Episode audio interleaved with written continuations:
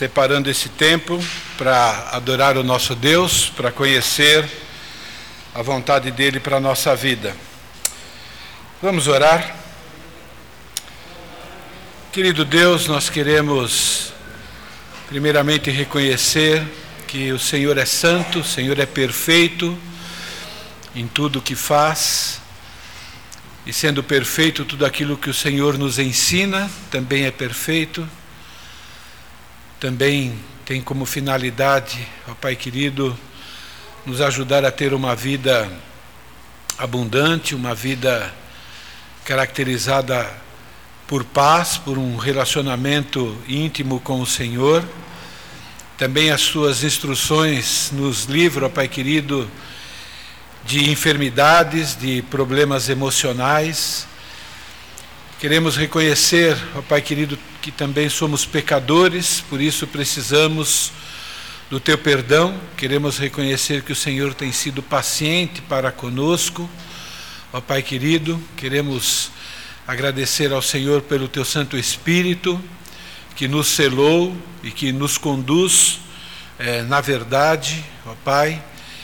Temos inúmeras, inúmeros motivos para sermos gratos ao Senhor além da semana que o Senhor nos deu, nos protegendo, Pai querido, suprindo as nossas necessidades, também temos o privilégio de te cultuar, de ser íntimo do Senhor e de poder contar com o Senhor em cada área da nossa vida, com a certeza de que o Senhor está sempre envolvido e nos acompanhando, Pai. Queremos pedir pelo tempo que nós vamos ter com a tua palavra Pedimos a ajuda do Teu Santo Espírito, tanto para compreendermos, quanto também para avaliarmos a nossa vida e que possamos, movidos pelo Senhor e pela Tua graça, tomar decisões que te agradam, ó Pai querido. Possamos pensar em nós mesmos, ó Pai, primeiramente, e também que possamos estar pensando naquelas pessoas que ainda não te conhecem que também enfrentam problemas, problemas esses que nós temos na tua palavra a solução para a vida delas. Enfim, queremos te agradar e queremos que o Senhor também nos use para o teu inteiro agrado. Pedimos isso em nome de Jesus. Amém. Nós estamos estudando sobre pecados escravizadores. Podemos dizer que pecados escravizadores são aqueles que nós premeditamos em praticar, ao praticar, ou que nós repetimos com frequência, ou aqueles que começam por distração, mas por algum motivo, já que começou, a gente continua por um tempo. Então, são várias maneiras de nós identificarmos possíveis pecados escravizadores. E nós estamos vendo que esses pecados trazem bastante problema para nós, além de entristecer a Deus e trazer sobre nós juízo, também traz uma série de prejuízos para a nossa vida. Então é muito importante que nós identifiquemos esses pecados. Um dos problemas em relação aos pecados escravizadores é ah, a maneira como a sociedade os encara. Por quê? Porque a maneira que a sociedade encara, de alguma maneira, também afeta a nossa compreensão em relação a eles. Hum, Satanás ele tem a mesma tática que teve lá no Éden. Ele não muda de tática. O que, que aconteceu no Éden? Deus disse para Adão e Eva: Não comam do fruto, porque o dia em que você comer, certamente morrerá. Isso é, você vai ter uma vida de problema que vai culminar com a morte física e para alguns até a segunda morte, que é o inferno. Satanás vem e diz: não é bem assim. E aí ele coloca não é, um outro pensamento em relação àquilo que Deus diz. E é assim até hoje. É? Então, o pecado escravizador, nós estamos vendo, tem uma tendência de nos enganar. Nós criamos uma lógica é, ou vinda da própria sociedade ou da velha natureza, que faz com que nós não encaremos o pecado como ele realmente é. E aí a gente vai continuando a sua prática e ele vai tomando conta da nossa vida e vai causando a destruição que o pecado causa. Então é muito importante que nós entendamos isso. Então nós estamos estudando o ponto de vista de Deus sobre pecado escravizador versus o ponto de vista humano para que a gente possa perceber se existe alguma área que nós estamos sendo enganados pela nossa sociedade ou até pelo nosso coração, que realmente tem um lado que ainda é corrupto. Então, nós estamos estudando características de um pecado escravizador, isso é, quais são as marcas para que a gente possa identificar. Página, quem tem apostila, o manual é página 356, quem tem aquela apostilinha pequena é página 3. Nós estamos no item G, que é a sétima característica de um pecado escravizador, que nós já vimos, começamos a ver na semana passada, paramos aqui, né? Então, uma característica do pecado escravizador é que você procura esconder o seu pecado. E eu mostrei alguns estágios, não são os únicos, mas são os principais estágios de negação do pecado escravizador. A pessoa primeiro não reconhece que é pecado, ela não reconhece que está sendo escravizada pelo seu pecado, a pessoa não luta seguindo as instruções bíblicas, isso é, ela luta do jeito dela. Eu costumo dizer o seguinte: ela finge que está lutando, pelo menos no ponto de vista de Deus, a pessoa ama, isso é, ela deseja o pecado e aí ela continua mentindo para si mesma ou minimizando aquele pecado, né? E a pessoa escravizada se recusa a considerar que só será realmente feliz quando buscar o perdão que Deus oferece gratuitamente. Esse item, isso é, essa sétima característica, ele tem alguns subitens que nós podemos dizer que são algumas maneiras que nós somos tentados a usar para esconder um pecado escravizador. Então você também pode pensar nessas maneiras para fazer uma autoavaliação e até para ajudar outras pessoas, né? Isso que nós estamos estudando aqui, primeiramente é útil para a nossa vida. Mas é útil também para o nosso ministério, no nosso discipulado com outras pessoas. E também é muito útil para o relacionamento com aqueles que ainda não conhecem Jesus, para com os descrentes. Então, na verdade, além de estarmos é, aprendendo para nós mesmos, é um treinamento para que a gente possa utilizar com outras pessoas. Então, a primeira maneira de esconder o seu pecado escravizador é manter diferentes cenários de amigos ou conhecidos.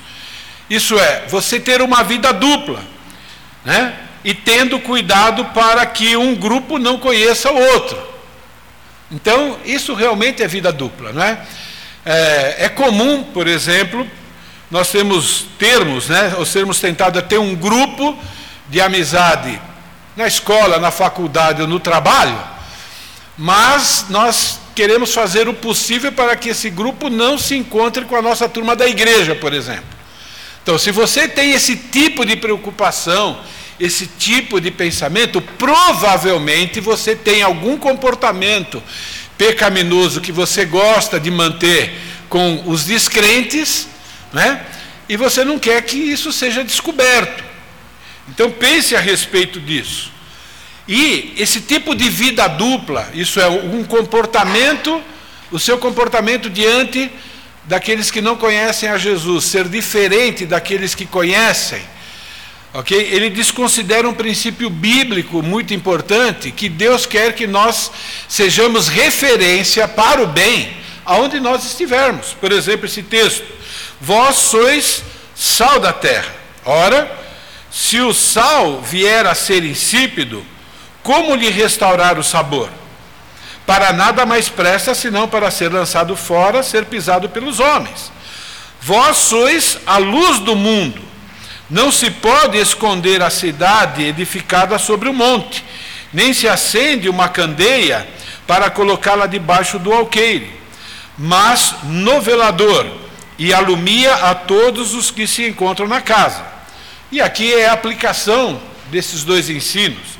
Assim brilhe também a vossa luz diante dos homens, para que vejam as vossas boas obras e glorifiquem o vosso Pai que está nos céus. Então, nós existimos para mostrar para as pessoas como é que um filho de Deus vive.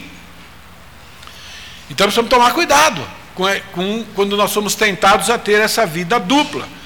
Né? Então, ter esse tipo de vida dupla, isso é, um pecado escravizador que você gosta e você procura esconder, ok? Desconsidera que o bom testemunho e além do bom testemunho, uma consciência tranquila faz parte do plano que Deus tem para a sua vida.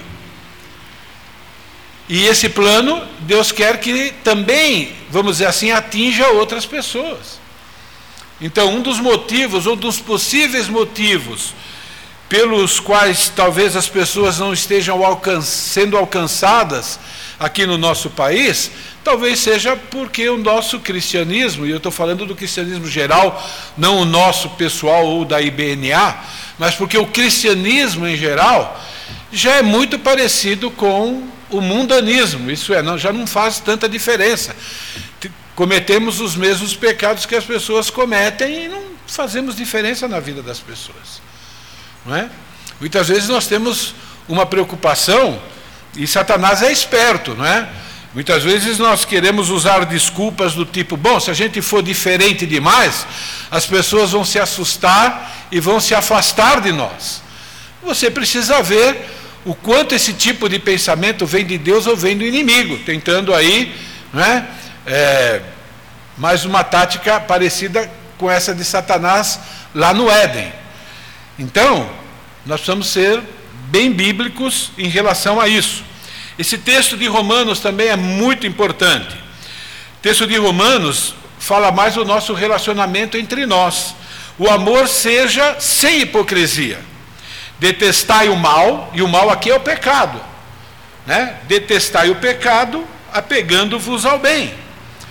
Então, manter pecados de estimação ou pecado escravizador é uma demonstração de um falso amor, de um amor que é um, que é um amor hipócrita. Né? Ele é falso porque ele não demonstra amor por Deus como deveria, por isso que ele é hipócrita, e também não demonstra amor pelos irmãos como deveria. Então precisamos tomar cuidado com isso. Não é? Querendo ou não, Deus nos criou para influenciar pessoas e para sermos influenciados. Por isso que o modelo que Deus adotou para alcançarmos o mundo e também o modelo para que o nosso caráter seja aperfeiçoado é chama-se discipulado. É, o discipulado ele vai além da instrução bíblica. Junto com a instrução bíblica tem o exemplo de vida nosso. Como é que a gente pratica aquilo que nós estamos ensinando? Por quê? porque nós fomos criados para influenciarmos as pessoas e também para sermos influenciados. Por isso que não cabe na vida cristã hipocrisia. Consequentemente, não cabe na vida cristã né, pecado é, oculto, pecado que você permanece praticando, né, porque produz algum tipo de prazer, e isso traz bastante prejuízo. Então, Mantendo uma vida dupla é uma maneira de você estar tá identificando se você tem pecado escravizador ou não. Outra maneira, mentindo habitualmente para encobrir o seu pecado. Esse texto é muito interessante. Não é? Seis coisas o Senhor aborrece e a sétima a sua alma abomina. Qual é a diferença de. Ah, obrigado, meu irmão. Ainda estou. Mais um, isso, obrigado. Qual é a diferença de aborrecer e abominar? Então você vai descobrir que é uma figura de linguagem na qual Deus está dizendo o seguinte: Eu, Deus, sou um Deus santo. Qualquer tipo de pecado eu odeio. É isso que ele está dizendo aqui. Olhos altivos, língua mentirosa, mãos que derramam sangue inocente, coração que trama projetos iníquos, pés que se apressam a correr para o mal, testemunha falsa que profere mentiras e o que semeia contendas entre irmãos. Eu coloquei algumas coisas coloridas aqui, só para a gente prestar um pouco de atenção, não é? Por exemplo, língua mentirosa, não é? Um irmão chega e pergunta, está tudo bem? E você diz, está tudo bem. Bom, precisa tomar cuidado com isso. Não é? Eu sei que na sociedade, essa pergunta é uma pergunta retórica. A pessoa não quer saber se você está bem ou se você não está. Mas dentro da igreja, essa pergunta é diferente. Por quê?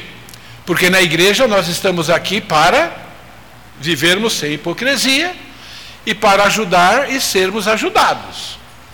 Né? Então, pensem nisso, tá bom?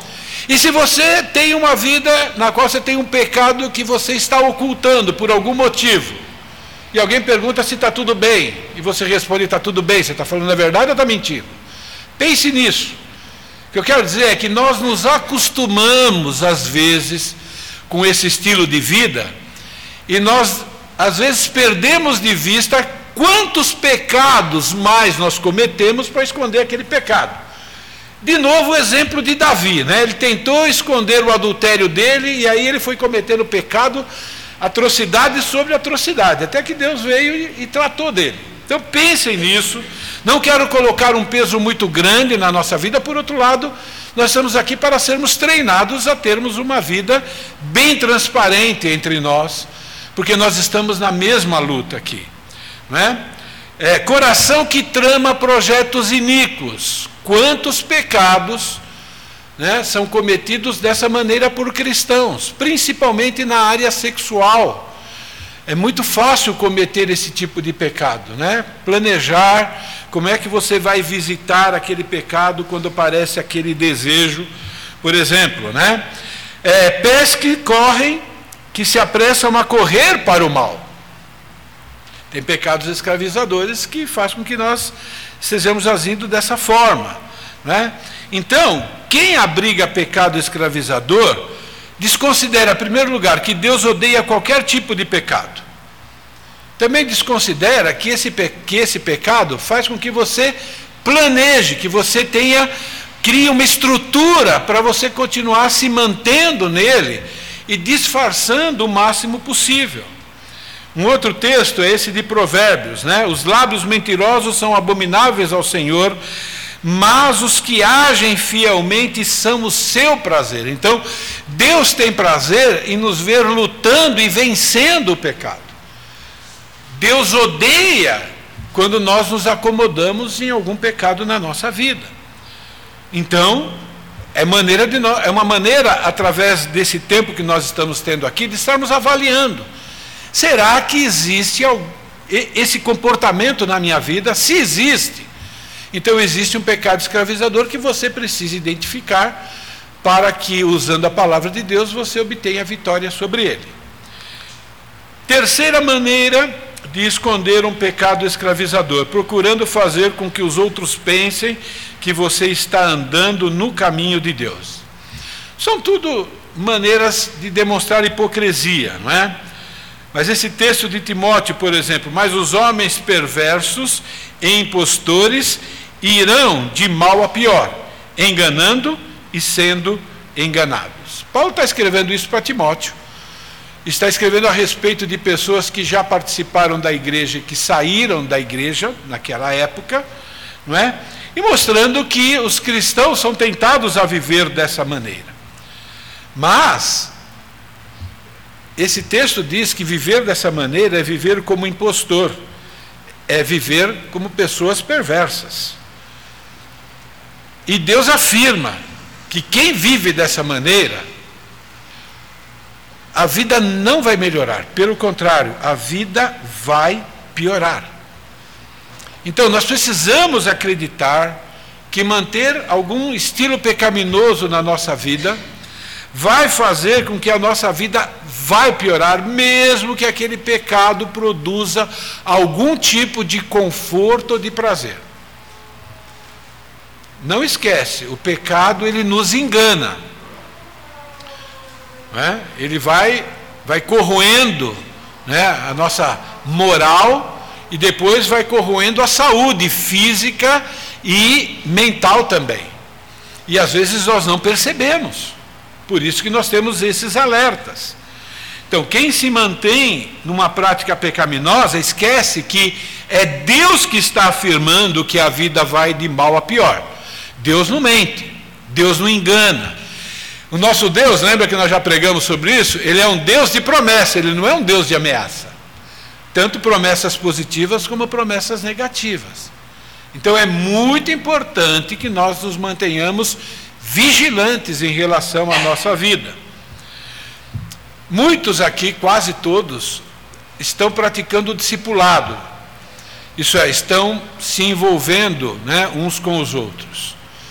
É muito importante que esse discipulado passe do estágio de estudo bíblico para um estágio na qual eu vou usar um termo aqui, né, na qual a gente vai se tornando mais transparente e vai contando das lutas que nós estamos enfrentando, das vitórias e das derrotas. É muito importante, porque foi assim que Deus planejou que nós é, vivamos. É muito importante. Eu sei que ao fazer isso nós vamos correr muitos riscos, eu sei disso, mas é uma questão de fé e de obediência.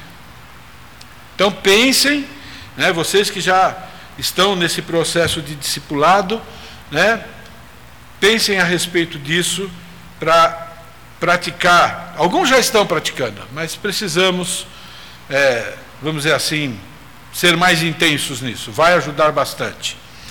Quarta maneira de esconder um pecado escravizador: ficando indignado ou surpreso quando alguém percebe a inconstância da sua vida e suspeita do seu problema. Começa a ficar nervoso quando alguém, né, de alguma maneira mostra o seu pecado. Desconsidera Provérbios 14, 8. A sabedoria do prudente é entender o seu próprio caminho mas a estultícia dos insensatos é enganadora. Entende essa parte aqui? O prudente ele quer entender o seu próprio caminho. É uma maneira de dizer, olha, o prudente quando está em pecado, ele quer saber, ele, ele, ele quer reconhecer, ele não se incomoda quando alguém percebe primeiro que ele. Porque ele é prudente, porque ele ama o Senhor. Ele encara isso como uma ação né, bondosa, como uma ação correta, como uma ação de quem ama. Por isso que Provérbios 27, 6 diz: Leais são as feridas feita, feitas pelo que ama, porém os beijos de quem odeia são enganosos. Então, nós precisamos treinar o nosso coração, porque é o seguinte: todos nós, num certo nível, ou deixa eu mudar a frase, Todos nós devemos ter um certo nível de orgulho no nosso coração, que Deus está arrancando de nós. Deus está nos moldando.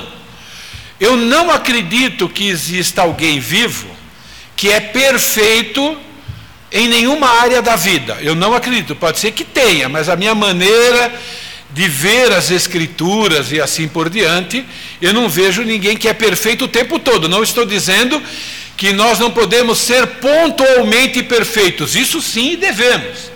Mas eu estou dizendo perfeito o tempo todo. Ok? Então, se isso está certo e você conversa com Deus e pensa no que a Bíblia nos ensina, não é? Significa que ainda no nosso coração há um certo nível de orgulho que nós temos que lidar com ele. Ter orgulho Bom, vou falar isso com cuidado. Ter o sentimento de orgulho não é pecado, como ter o sentimento, por exemplo, de ira também não é pecado. O pecado é quando nós agimos com orgulho ou agimos com ira pecaminosa. Então eu percebo muitas vezes que uma pessoa está falando comigo e o orgulho está querendo se manifestar. E eu começo agora a trabalhar no meu orgulho para que ele se mantenha né, morto lá. Isso é, eu procuro aprender a agir com humildade. Então isso é luta e no fim eu posso ter vitória ou eu posso ter derrota, não é?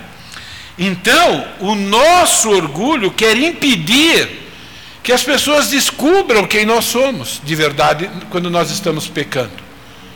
E aí, quando começam a cutucar, nós temos uma tendência né, de ficar indignados e acabar nos enganando. Então, preste atenção né, nos seus pensamentos, nas suas ações porque você pode ter um pecado escravizador que está sendo descoberto, porque Deus te ama, Ele quer tratar, então Ele vai começar tentando convencer você. Esse é o primeiro estágio. Se você não responder ao Espírito Santo, Deus vai fazer com que as pessoas percebam esse pecado, algumas mais próximas, e depois isso vai se estender. Então tomem cuidado com isso, tá bom? A pessoa que mantém um pecado escravizador na sua vida, ela, se ela não lidar com isso, ela vai acabar se tornando uma inimiga daquela pessoa, daquele irmão que quer ajudá-la a abandonar aquele pecado. E a gente já percebeu esse tipo de comportamento na vida de irmãos, por exemplo, que já saíram do nosso meio. Então, precisamos prestar atenção, porque isso começa antes. Tá bom? Quinta maneira e última, né, nesse contexto aqui, de esconder o seu pecado: revelando um espírito contencioso ou procurando criar facções entre os crentes à medida que você encoraja alguns membros do corpo de Cristo a assumirem a sua causa contra os outros. Romanos capítulo 16. Rogo-vos, irmãos, que noteis aqueles que provocam divisões e escândalos em desacordo com a doutrina que aprendestes, afastai-vos deles. Então é uma ordem que aqueles que querem levar a santidade de Deus a sério, como é que eles devem proceder diante daqueles que não querem levar a santidade de Deus a sério? Ok? Então, e aí ele diz por que, que nós temos que agir dessa maneira. Porque estes tais não servem a Cristo nosso Senhor, e sim o seu próprio ventre, o seu próprio eu, os seus próprios desejos. E com suaves palavras e lisonjas enganam o coração dos incautos. Uma maneira de nós continuarmos no pecado, quando existe um grupo que está tentando nos convencer do contrário, é acusar aquele grupo de ser, por exemplo, muito radical, de ser extremista. Você começa a causar divisão. Você começa a dizer que aquele tipo de cristianismo, quer dizer, você começa a dizer que o cristianismo correto, ele é um cristianismo errado, ele é um cristianismo exagerado começa a causar divisão. Então precisam tomar cuidado com isso. Não é? A pessoa escravizada pelo seu pecado, ela começa até a atacar verbalmente aqueles que condenam o seu pecado. Precisa tomar cuidado com isso. E, começamos a, e precisamos começar a prestar atenção em nós, nos nossos pensamentos, quando alguém está nos exortando em relação a algum pecado. Esse texto de 1 Pedro, é muito interessante, né? Ele, ele é escrito para a igreja, ele é escrito para cristãos. Ele diz assim, ó: despojando-vos, portanto, de toda maldade e dolo. Então, que, que Pedro está dizendo? Pedro está dizendo que por causa que ainda vivemos nessa carne, por causa de termos ainda uma velha natureza, tá bom? A maldade, o dolo, a perversidade, ainda, vamos dizer assim, tem um lugarzinho lá no nosso coração. Né? O dia que o dia que nós tivermos nosso corpo glorificado, aí isso não vai ter mais, mas por enquanto existe lá. Então Pedro está dizendo, olha, existe uma luta, não é? Então, ó, despojando-vos, você tem que se libertar disso. Você tem que vencer. Né? Então, aqui, de toda maldade e dolo, de hipocrisias, olha no plural. Obrigado, meu irmão. Fico empolgado aqui. Bom ajudador. Isso. Né? De hipocrisias, olha, ele está escrevendo para cristãos hipocrisias no plural. Ok? Então, não precisamos é, ficar alarmados. Pedro não está nos acusando, Pedro está sendo usado pelo Espírito Santo para dizer para nós o que realmente existe dentro do nosso coração, que pode e deve ser combatido, só isso. Ok? E diz invejas e toda sorte de maledicências. Desejar, então, olha, o despojar, o que nós temos que livrar da nossa vida e o que é que nós devemos colocar no lugar dessas coisas. Desejai ardentemente, como crianças recém-nascidas, o genuíno leite espiritual, para que por meio dele vos seja dado crescimento para a salvação, se é que tendes a experiência de que o Senhor é bondoso. Então ele usa uma figura de linguagem aqui para despertar em nós um desejo. Então, pergunta: todos nós temos sempre, então a palavra-chave aqui é sempre. Nós temos sempre o desejo de estar na escola bíblica, de estar nos cultos, de estar no grupo céu, de estar fazendo o devocional diário, como um recém-nascido quando ele está com fome e ele quer leite? Sempre eu não. Qual é o problema? O problema é que agora eu preciso me despojar desse não estar sempre assim, para querer estar sempre assim. É um trabalho que a gente vai fazendo na graça de Deus, no poder de Deus, no nosso coração.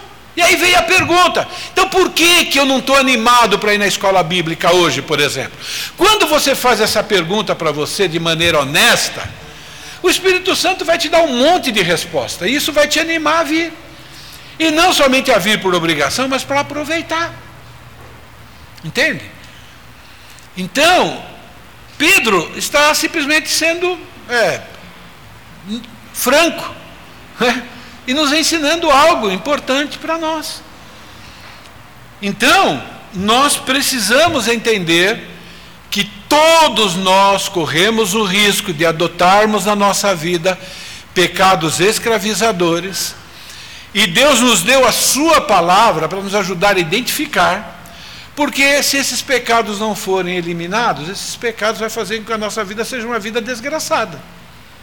E o contrário também é verdadeiro. À medida que nós vamos trabalhando e lutando contra eles, nós vamos ter uma vida com mais graça, com mais bênçãos da parte de Deus. Ok? Ah, agora nós vamos voltar para o item H, que é a oitava característica de um pecado escravizador. E esse é o último que a gente vai falar sobre com detalhes. Depois vocês vão entender como é que a gente vai agir daqui para frente. Ah, já foi para o item I? Cadê o H? Está aqui. Ah, isso aqui foi o que eu falei agora, desculpem. Tá bom. Item I. Agora é o seguinte: são vários itens que mostram outras características de um pecado escravizador. Se eu for é, destrinchar cada um deles, isso vai demorar muito mais tempo do que eu, eu mesmo gostaria. Então agora eu vou apenas ler. Por quais motivos? Primeiro, porque está sendo gravado. Então você pode ir lá no site, você pode copiar, você pode colocar lá no seu carro quando você quiser lidar com isso e você vai poder ouvir. Mas não é só por isso, não. É também porque à medida que você vai ouvindo, pode ser que o Espírito Santo mostre, ah, isso aqui serve para você. Ou, ah, você conhece alguém que isso aqui vai ajudar. Não é errado você pensar desse jeito também, desde que você esteja primeiro examinando a si mesmo, tá bom? Então, nona característica de um pecado escravizador: você prossegue em seu pecado, embora saiba que ele não é edificante. Isso é, embora você saiba que aquilo não vai tornar você mais parecido com Jesus. Desconsidera Romanos 15, 2. Portanto, cada um de nós agrade ao próximo no que é bom para a edificação. Isso é, agrade ao próximo naquilo que vai torná-lo mais parecido com Jesus. Décima característica de um pecado escravizador você continua a cometer o seu pecado, embora saiba que ele mancha o testemunho de Jesus na sua vida e é uma pedra de tropeço para os outros.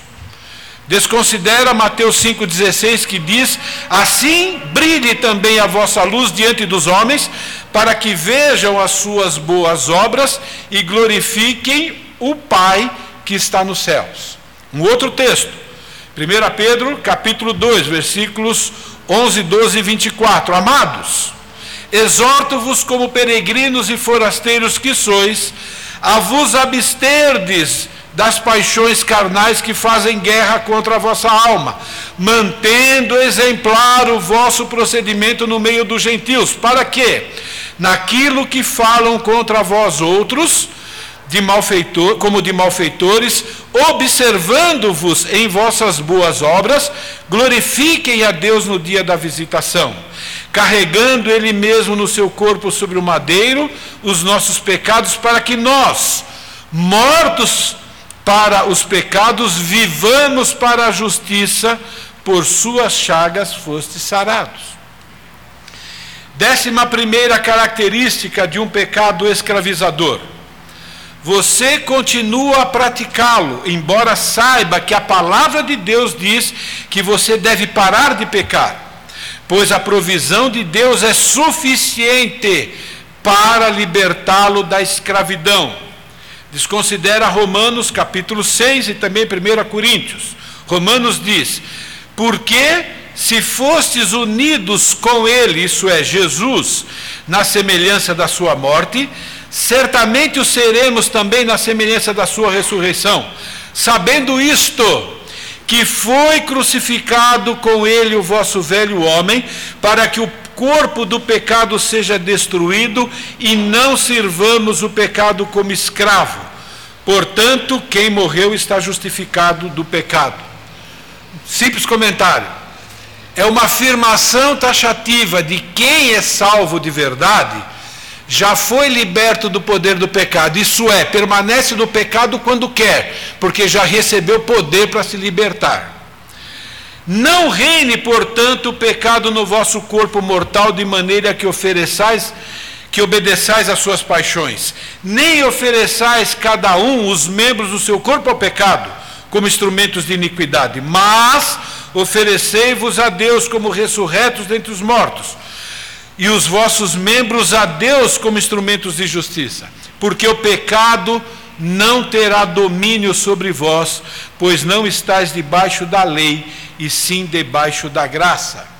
Outro texto, não vos sobreveio tentação que não fosse humana, Deus é fiel, não permitirás que sejais tentado além das vossas forças, pelo contrário, juntamente com a tentação, vos proverá livramento de sorte que possais suportar.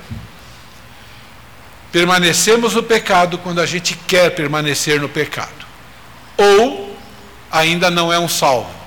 Se não é um salvo, não tem poder. Mas se é, tem. Décima segunda característica de um pecado escravizador. Você o comete repetidamente mesmo sabendo que não está agradando ao Senhor e muito menos glorificando a Deus. E aqui nós temos vários textos que mostram a razão da nossa existência como cristãos. Mostra o motivo pelo qual Cristo nos salvou, que vai muito além de nos retirar do inferno. Fostes comprado por preço Agora, pois, glorificai a Deus no vosso corpo. Isso é, faça com que Deus seja refletido através das suas ações. Quer comais, quer bebais, ou façais qualquer coisa, fazei tudo para a glória de Deus. Quem se mantém escravo de algum pecado. Não está nem aí se está glorificando a Deus ou não. É por isso que também nos esforçamos, Paulo falando, quer presentes, quer ausentes, para lhe sermos agradáveis, isso é, agradáveis a Deus. Colossenses 1,10: a fim de viverdes de modo digno do Senhor, para o seu inteiro agrado, não parcialmente, para o seu inteiro agrado, frutificando em toda boa obra e crescendo no pleno conhecimento de Deus. Lembrando, na Bíblia, boa obra é o estilo de vida do cristão. É isso que é boa obra.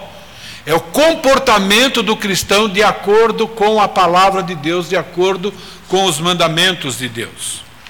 E, item M, a última característica de um pecado escravizador é: você vai adiante com o seu pecado, isso é, continua nele, embora perceba que o seu modo de agir, incluindo pensamentos, palavras e ações, não está de acordo com o caráter de Cristo.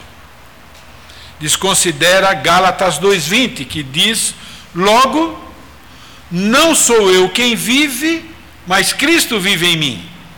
E esse viver que agora tenho na carne, vivo pela fé no Filho de Deus que me amou e a si mesmo se entregou por mim. Um bom teste aqui, não é? Quem é que está vivendo? Então, pensa no seu cristianismo no geral e faz a pergunta: quem é que está vivendo? Né? É Cristo que está vivendo através de mim? Estou revelando Cristo? Ou sou eu mesmo? Como filhos da obediência, não vos amoldeis as paixões que tinhais anteriormente na vossa ignorância. Isso é quando não conhecia Jesus. Pelo contrário, ao padrão, segundo é santo aquele que vos chamou, tornai-vos santos também vós mesmos em todo o vosso procedimento, porque está escrito: sede santos, porque eu sou santo. 1 Pedro 1, 14 a 16. E há outros textos mais. Então, esse é o ponto de vista de Deus sobre pecados escravizadores e as características dos pecados escravizadores. Agora, nós vamos ver, ou começar a ver, o ponto de vista humano sobre pecados escravizadores. Isso é, o que a nossa sociedade pensa a respeito daquilo que a Bíblia chama de pecado escravizador. Por que é importante? Para que nós possamos entender primeiro como é que o inimigo, o inimigo está agindo lá fora. Para que a gente possa ajudar as pessoas.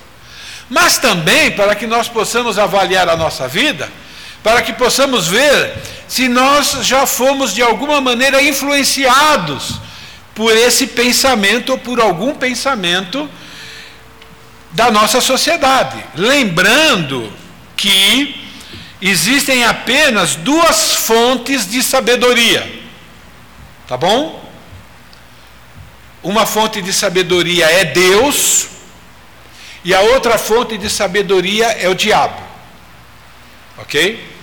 E nós apenas seguimos um ou outro. É muito importante nós entendermos isso. Outra verdade que é bom considerarmos ao ver o ponto de vista humano sobre pecados escravizadores é que Deus mesmo, na Sua palavra, é, chama o diabo de o Deus minúsculo desse século. O que significa isso? Significa que aqueles que não têm Jesus como Senhor e Salvador, tem o diabo como seu Deus, mesmo que não percebam, porque seguem a instrução do diabo. E é por isso que nós vivemos nessa guerra. Ok? Então, tudo o que não vem da palavra de Deus de maneira pura, ok? Significa que vem do Deus desse século.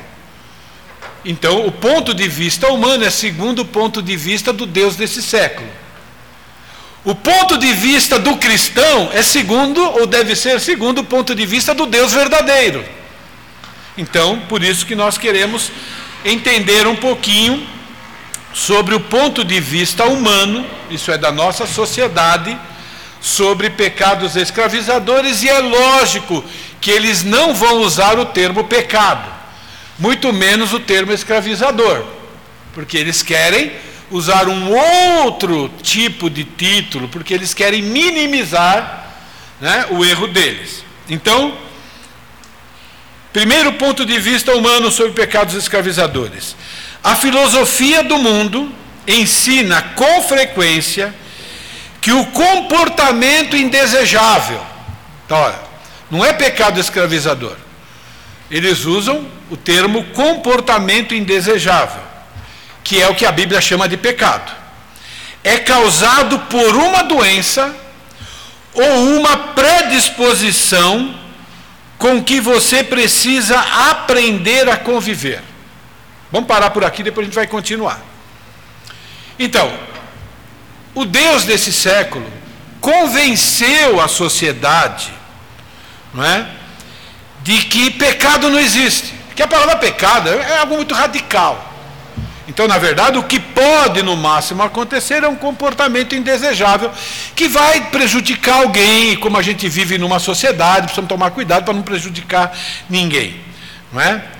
E ele diz que isso é uma doença ou uma predisposição, é uma maneira de dizer que as pessoas não são responsáveis pelas suas escolhas e pelas suas ações, que na verdade elas são vítimas meu pai me criou assim. Eu venho de uma família desajustada. Eu sou italiano, por isso que eu tenho sangue quente. Está justificado a minha gritaria. Todo mundo entende. Vamos continuar vivendo desse jeito. É o que a sociedade tenta colocar. E às vezes nós pegamos algum pecado de estimação e a gente adota esse procedimento. A gente acredita nessa mentira. E o ponto de vista também humano ensina que ele quer nos ajudar a conviver com o problema. Ajudá-lo a conviver com o problema envolve com frequência terapia com psicotrópicos. E deixa eu dizer uma coisa para vocês: isso aqui é uma maneira de tratar sintomas, mas não trata a causa, tá bom? Aí ele continua. Não é porque a causa básica, a Bíblia diz que é o coração, que é o eu da pessoa. Ela deseja aquilo. Isso é o que Deus diz. Mas a sociedade diz que não, diz que é uma doença ou que é uma predisposição genética, ela não é responsável.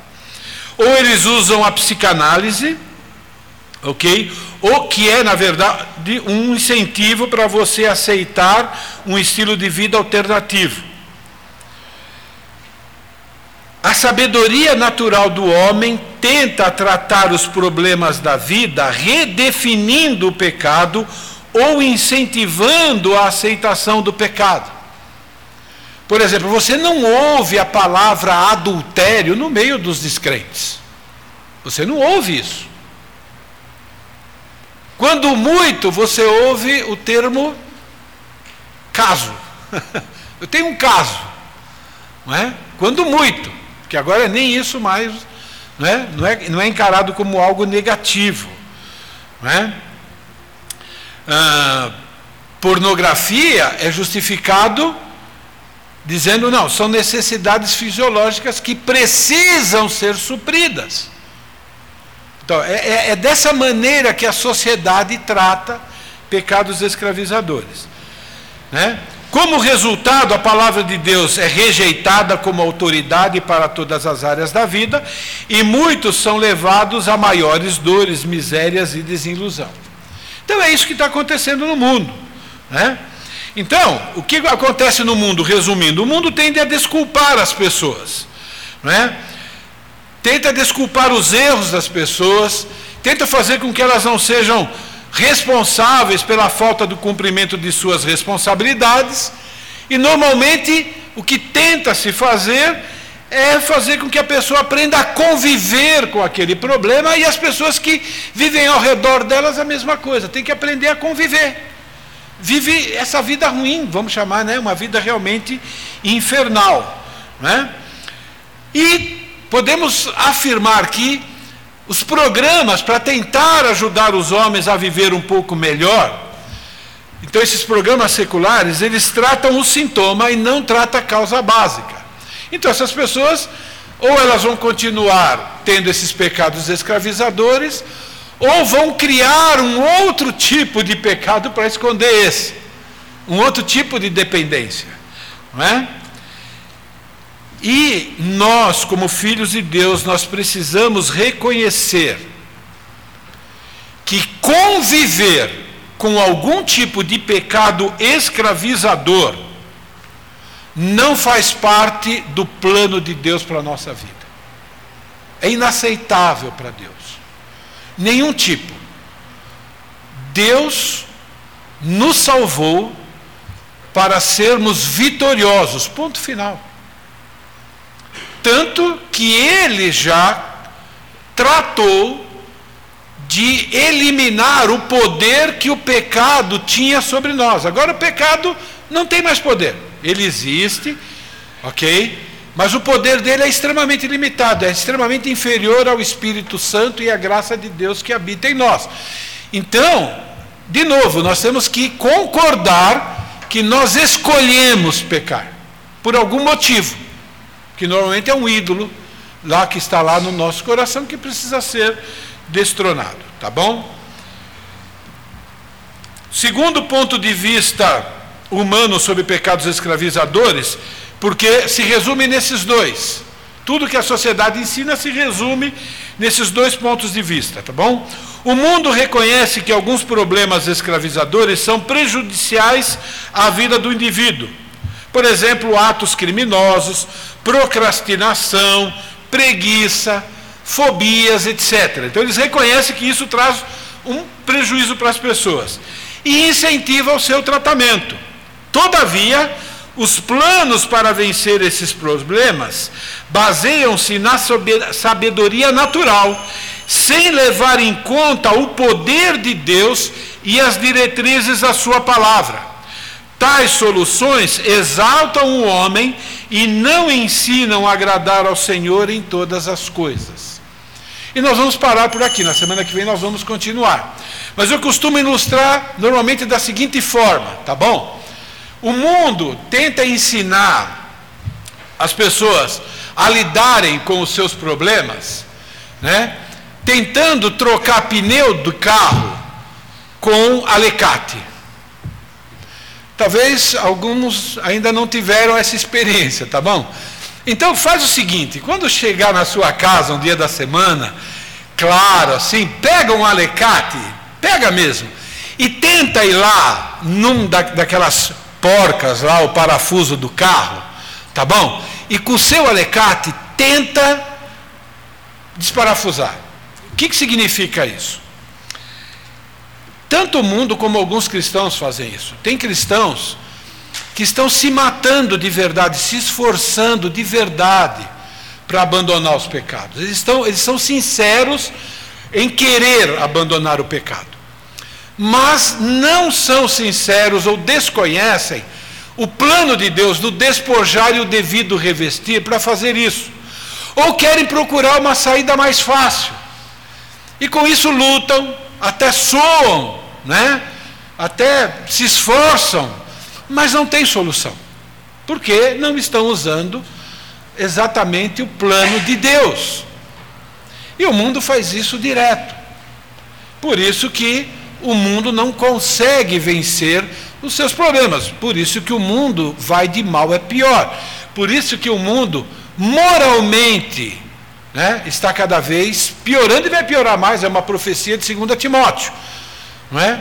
Mas nós, como cristãos, temos todos os recursos garantidos por Deus para vencermos qualquer tipo de pecado na nossa vida. Amém? Obrigado, Deus, pela tua palavra, que ela é poderosa, ela é a verdade, ó Senhor. Clamamos que o Senhor nos ajude a estarmos avaliando a nossa vida e também a sermos úteis, ó Pai querido, na vida uns dos outros. E também, ó Pai querido, que o Senhor nos ajude a sermos ousados para sermos usados pelo Senhor na vida daqueles que ainda não te conhecem. Pedimos todas essas coisas nos méritos de Jesus. Amém. Intervalo.